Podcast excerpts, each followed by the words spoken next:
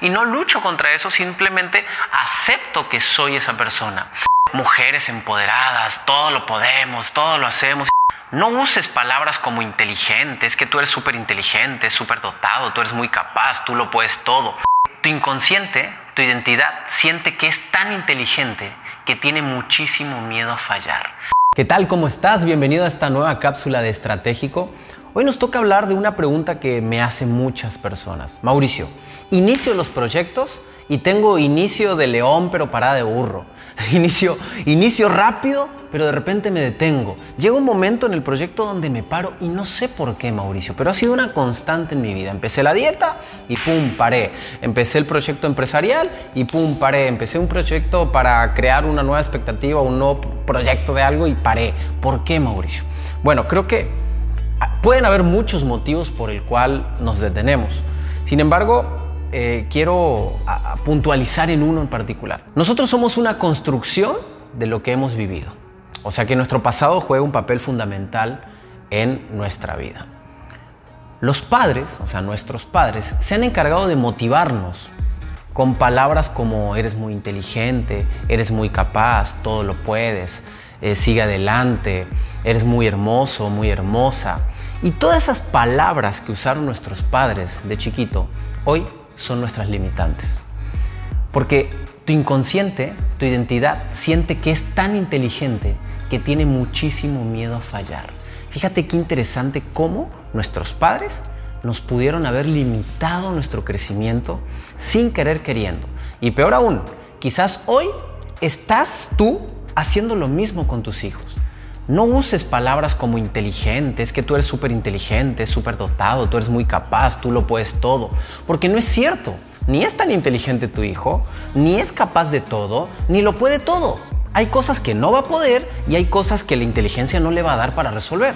Entonces, cuando sale a la vida adulta este niño, o nosotros cuando salimos a la vida adulta, tenemos tanto miedo de fallar, porque somos tan inteligentes que ¿cómo vamos a fallar? O sea, somos súper capaces, súper dotados, somos súper chingones. ¿Cómo vamos a ir a fallar en un proyecto? Entonces, en vez de llegar al fallo, lo que hago es me detengo, me freno, me paro y ahí me quedo. Lo mismo pasa hoy con la autoayuda y la motivación. Me encanta cuando veo foros y voy a hablar particularmente de las mujeres, porque lo veo mucho en las mujeres foro de mujeres empoderadas, todo lo podemos, todo lo hacemos. Y cuando llegan esas mujeres empoderadas a mis retiros, están tan empoderadas que sienten que no necesitan a nadie, que no tienen pareja, pero sufren porque están muy empoderadas y no necesitan a nadie. Eh, están tan empoderadas que sufren porque ese proyecto empresarial en el cual tenían pensado ganar un millón de dólares no lo están ganando y están ganando 100 o 500 o 300 o 50 pero sufren porque son tan empoderadas, pero al mismo tiempo no, no, sucede, no, está, no tienen el resultado que desean. Creo que el empoderamiento está mal usado. Hoy por hoy se usa el empoderamiento como, una, como un mensaje racional, subjetivo, de yo todo lo puedo, yo todo lo puedo lograr. Y eso no es cierto. No existe una persona que todo lo pueda lograr. No existe una persona que no necesite de nadie. Todos necesitamos de todo y creo que el ver la verdadera esencia de nosotros nos puede permitir crecer. Ahora tú dirás, bueno, Mau, entonces, ¿qué le digo a mis hijos para motivarlos? ¿Qué, les tengo que decir? Si no le puedo decir que son inteligentes, ¿qué? ¿Le digo que son unos brutos? No, no, tampoco. No te vayas de polo a polo. Dile a tu hijo que fue capaz de resolver. Por ejemplo, si tu hijo hizo una tarea y la hizo muy bien, en vez de decirle qué inteligente eres, dile, oye, lo hiciste muy bien tuviste la capacidad de resolverlo muy bien. En más, cuéntame cómo llegaste a esa conclusión para poder decidirlo ahí. Entonces tú no le estás diciendo que es inteligente y que es un superdotado y que todo lo que haga en la vida lo va a hacer bien. Tú le estás diciendo que esa actividad la hizo bien y que esa actividad particularmente él tomó buenas decisiones para elegir. Entonces cuando tu hijo haga otra actividad y no le salga, tú le vas a decir lo mismo. Oye, ¿qué decisiones tomaste para que no te salga esto que estás buscando. Entonces, lo que vamos a buscar a nuestros hijos es educarlos y enseñarles para que puedan tener un pensamiento crítico y que entiendan que no son súper inteligentes, que no son súper dotados, que son personas comunes, que van a fallar muchísimas veces en la vida, pero mientras piensen por qué fallaron, pueden encontrar una buena respuesta. Entonces ahora regresamos a ti. Entonces tú dices, Mau, ok, chingón, pero mis padres toda la vida me dijeron que yo era inteligente, que yo era hermosa, que yo era divina, que yo era divino, que yo era el más fuerte, que yo era pinche superhéroe y que yo me como el mundo. Y hoy ahí estoy, no puedo salir de mi sillón, no puedo terminar ese proyecto, no puedo terminar ese libro, no puedo terminar la dieta, no puedo terminar de hacer nada. Lo primero que tienes que hacer aquí es mirarte al espejo y hablarte con la verdad y volverte completamente vulnerable. Mirarte al espejo y decir, ¿sabes que No soy capaz de todo, no soy tan inteligente, no soy un superpoderoso, no soy la mujer maravilla, no lo soy. Y empezar a convencerte que no eres esa persona que te vendieron ser, que eres una persona totalmente imperfecta, que tiene virtudes y que tiene defectos. En el momento que tú veas tus virtudes y veas tus defectos, empiezas a construir una nueva identidad de ti como humano. Creo que la falsa motivación nos han dicho de que todo es positivo, todo es positivo, todo es positivo y creo que eso es una mentira. No todo es positivo. También a veces me siento mal, también a veces estoy triste, a veces hay cosas que no sé hacer, hay cosas que tengo que leer siete veces para entenderlas y es normal, es parte de mí y no lucho contra eso, simplemente acepto que soy esa persona. Entonces creo que la primera gran herramienta es es aceptación de lo que eres realmente.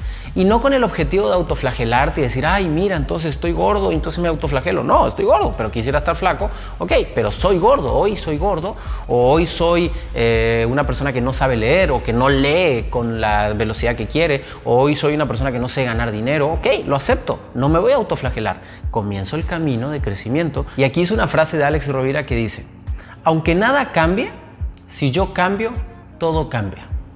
Me encanta esa frase. Aunque nada cambie, si yo cambio, todo cambia. El hecho de cambiar tu identidad, el hecho de mirar hacia adentro, encontrar tu vulnerabilidad, va a hacer que empieces a observar el mundo de una manera diferente. Y quizás nada ha cambiado ahí afuera, pero tu hiperfoco, tu mente va a estar enfocado en otras cuestiones y en otras cosas. Y quizás puedas empezar a llegar a ciertas soluciones. Aunque nada cambie, si yo cambio, todo cambia. Entonces, el segundo paso es animarte a observar las cosas de una manera diferente, animarte a observarte a ti de una manera diferente, cambiar esa identidad falsa de soy un superhéroe, soy una superestrella, soy un superstar, soy el lo mejor, soy el más fuerte, soy el más inteligente, soy el más veloz. No, no eres todo eso, no lo eres. Pero no pasa nada, así como eres, eres perfecto. En el momento que te mires verdaderamente quién eres tú como humano, en ese preciso momento, aunque nada cambie, si tú cambias, todo cambia. Y ahí está el gran secreto.